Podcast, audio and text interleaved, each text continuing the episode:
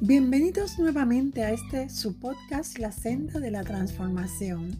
Les habla Elga Seda, continuando hoy con el tema mayor Entendiendo la persona que soy. Un segundo tópico a considerar se inicia con una pregunta ¿y ese soy yo? ¿Te has encontrado diciendo admirado cómo ha pasado el tiempo? Bueno, yo sí puedo hablar del paso de los años porque he vivido muchos y como nuestra persona cambia, al mirarte en el espejo te ves reflejado o reflejada y notas que ya no eres la misma persona. Recuerdo una canción caribeña. Debo citar a su autor Juan Logua esta es una alegoría a los cambios que ocurren en nuestro entorno y en la vida de las personas. Solo les citaré sus cortos versos. Dice así, Posa del castillo, risas que pasaron, años juveniles que me abandonaron, ardientes mañanas de sal y de sol que se han escondido quizás en un caracol. Ya no eres la misma, ni yo soy el mismo. Tus aguas se agotan y me agoto yo, porque ya los años fueron transcurriendo y se fue perdiendo el buen tiempo que pasó. Posas del castillo nunca han de volver los dulces momentos que en tus aguas yo pasé. Es por ello que después de mirar fotos de muchos años atrás nos sorprendemos por los cambios que han ocurrido en nosotros. Aunque nuestras viejas amistades nos digan al encontrarnos, estás igualito, pero el ser que somos de verdad en nuestra totalidad es tal como nos vemos en el espejo hoy. El hombre, en su afán de conocerse a sí mismo, aparte de Dios y explicar su origen, inició la ciencia de la antropología. Esta palabra se deriva del griego antropos, queriendo decir hombre, y logia o logos, que quiere decir estudio. De ahí la ciencia que estudia al hombre o ser humano. Basados en las interrogantes que trajo esta ciencia, los estudiosos de la Biblia iniciaron la hoy llamada antropología bíblica. Esto con el propósito de traer respuestas a preguntas tales como ¿qué es el hombre? ¿Cómo se originó? y otras. Toda esta ciencia se basa en lo que la Biblia asegura en Génesis, en Génesis 2.7 y 1.27 Luego el Señor Dios formó al hombre del polvo de la tierra, sopló aliento en la nariz del hombre y el hombre se convirtió en un ser viviente. Así que Dios creó a los seres humanos a su propia imagen. A imagen de Dios los creó. Hombre y mujer los creó. ¿Por qué somos lo, que somos? ¿Por qué creer que de la nada sale un todo? Es cuestión lógica y matemática. 0 más 0, restado, multiplicado, dividido, siempre dará 0. Por lo tanto, Dios es la causa y razón de nuestra existencia. La razón más lógica, más satisfactoria y sencilla, aunque no me refiero a simple, es que existe un ser divino, eterno, todopoderoso y sabio. Cuando reconocemos esa verdad se produce significado, pertenencia y nuestra vida recobra un sentido porque se inicia en Él, el arquitecto del universo y de nuestro ser.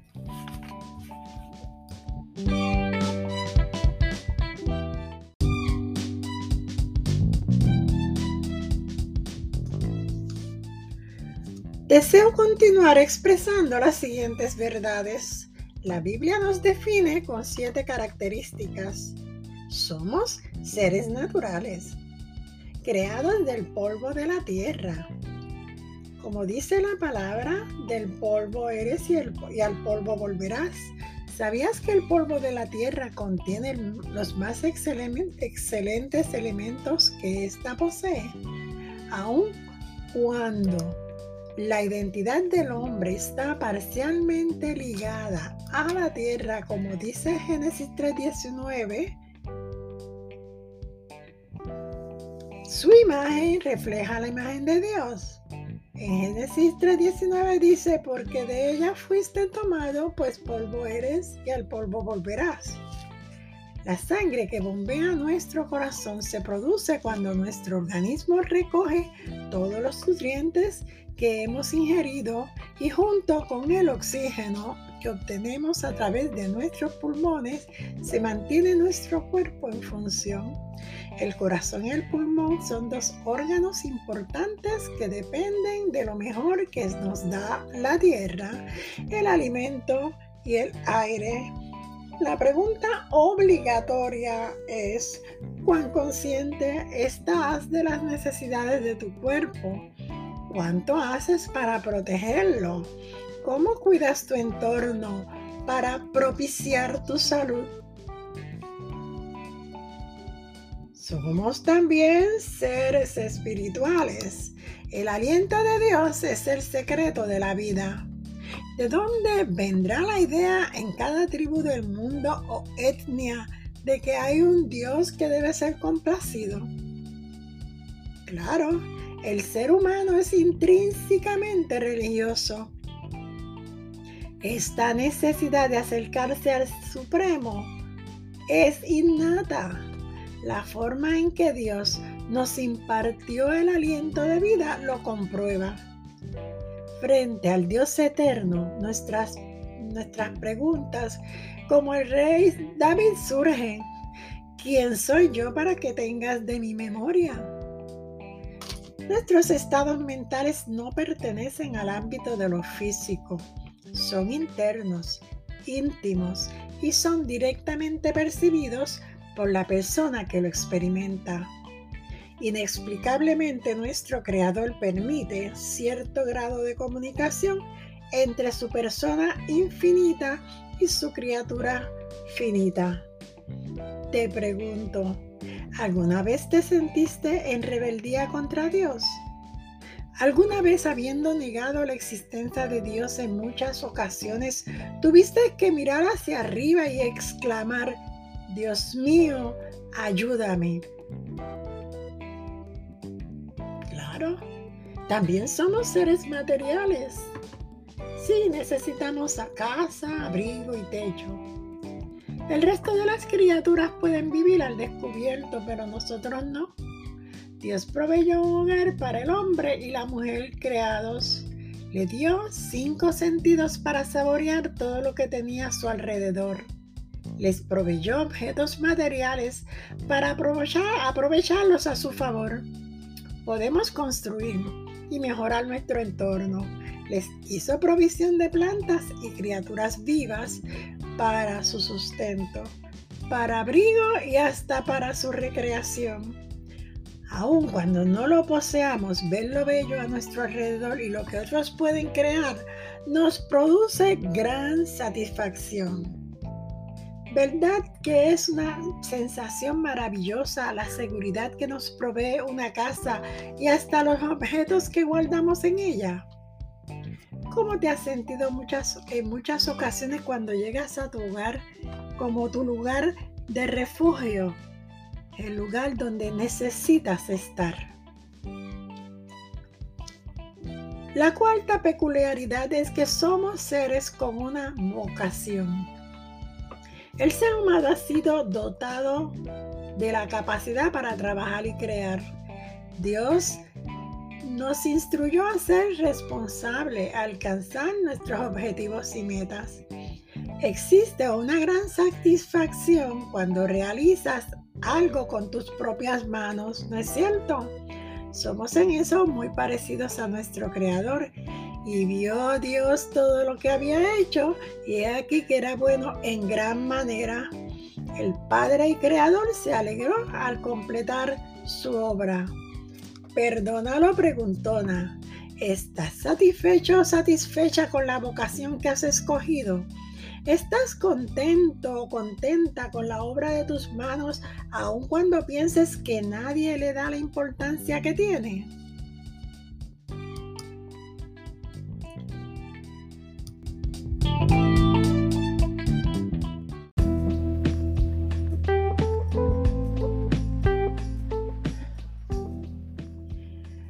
Identificado hasta aquí?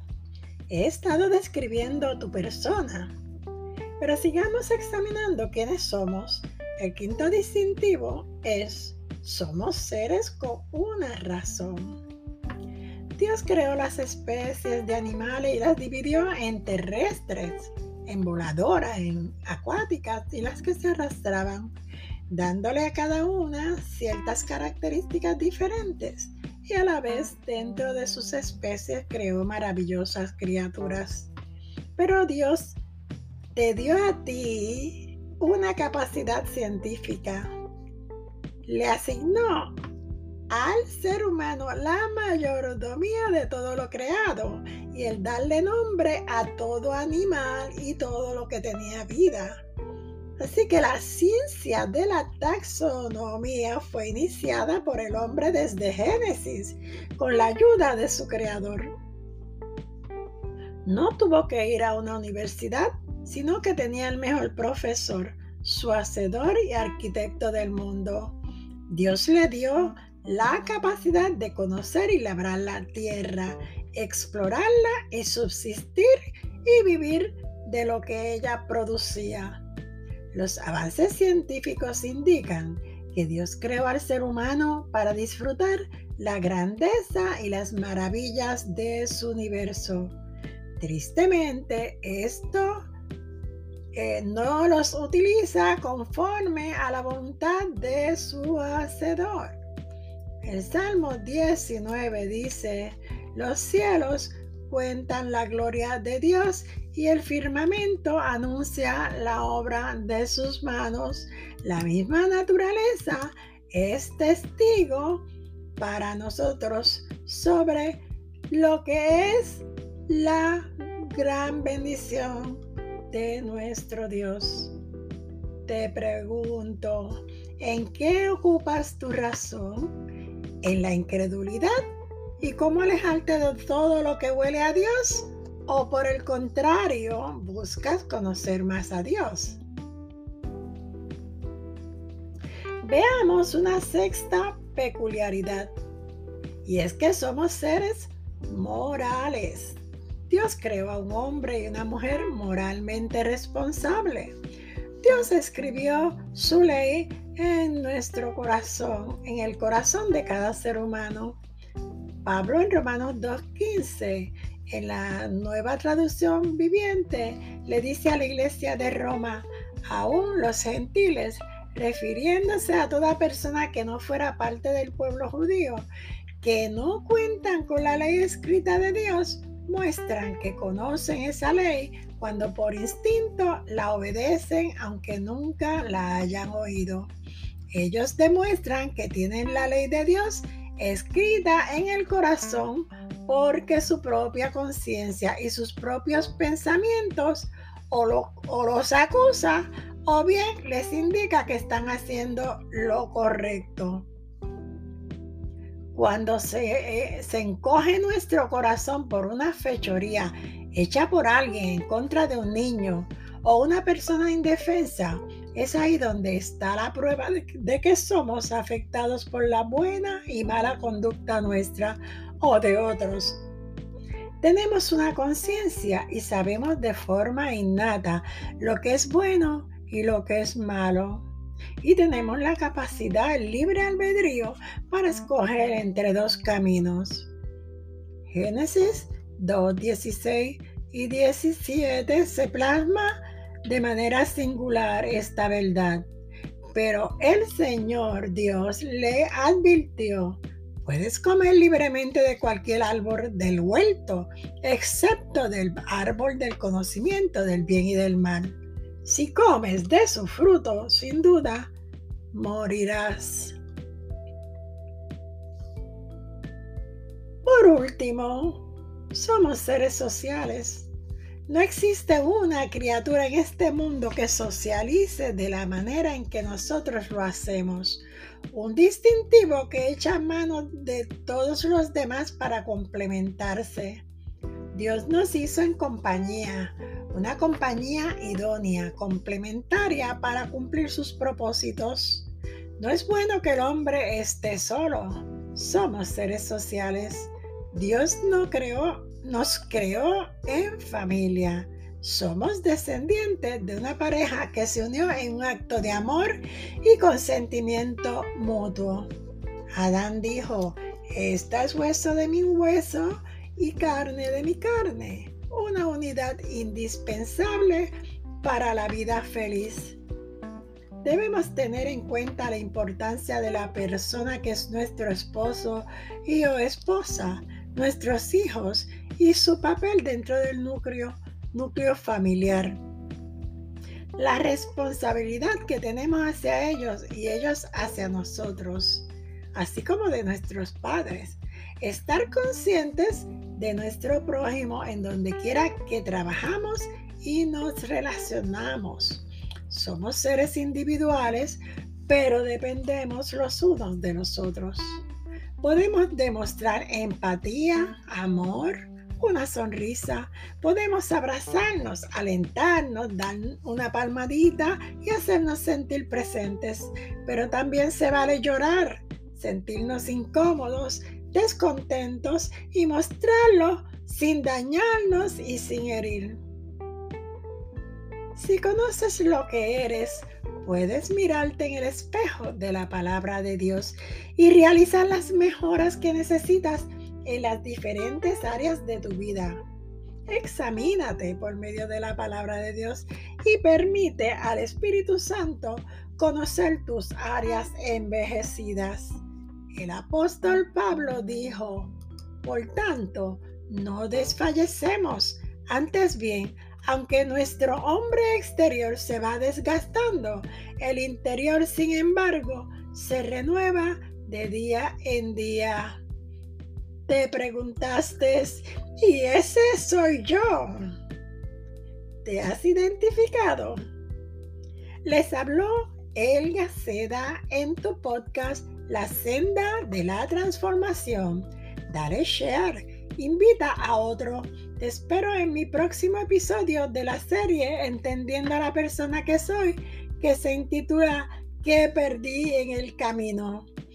caiga como la lluvia mi enseñanza y como rocío mi discurso en tu corazón.